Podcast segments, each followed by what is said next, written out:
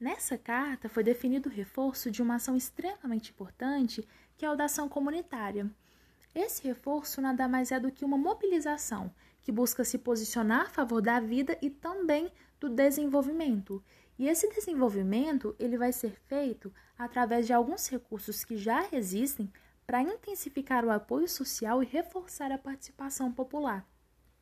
Só que para que isso aconteça e que seja realmente possível, essa comunidade precisa ter acesso a algumas coisas que nem sempre estão ao seu alcance, como, por exemplo, o acesso à informação, a oportunidade de aprendizado em alguns assuntos da saúde e apoio financeiro.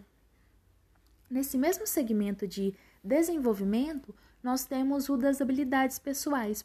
Então as pessoas elas precisam aprender através da vida para assim estarem preparadas para todos os estágios e acontecimentos que podem surgir. O desenvolvimento das habilidades pessoais podem ser adquiridos através da divulgação de informações de educação e saúde e também da intensificação das habilidades vitais. O indivíduo, assim, vai ter um maior controle sobre a sua própria saúde e sobre o meio em que vive.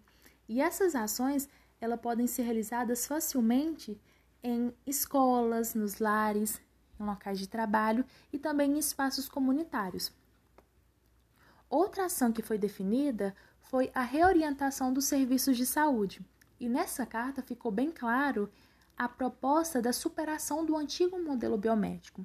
Esse antigo modelo, ele focava muito na doença e não na saúde. Então, eles propuseram que houvesse algumas mudanças, que foram na formação dos profissionais e também nas atitudes das organizações dos serviços de saúde. Então, a partir dessa proposta, o papel do setor deveria ser promover saúde, além de apoiar as necessidades individuais e comunitárias, claro que respeitando as peculiaridades culturais que podem surgir, para que então todos tenham uma vida mais saudável.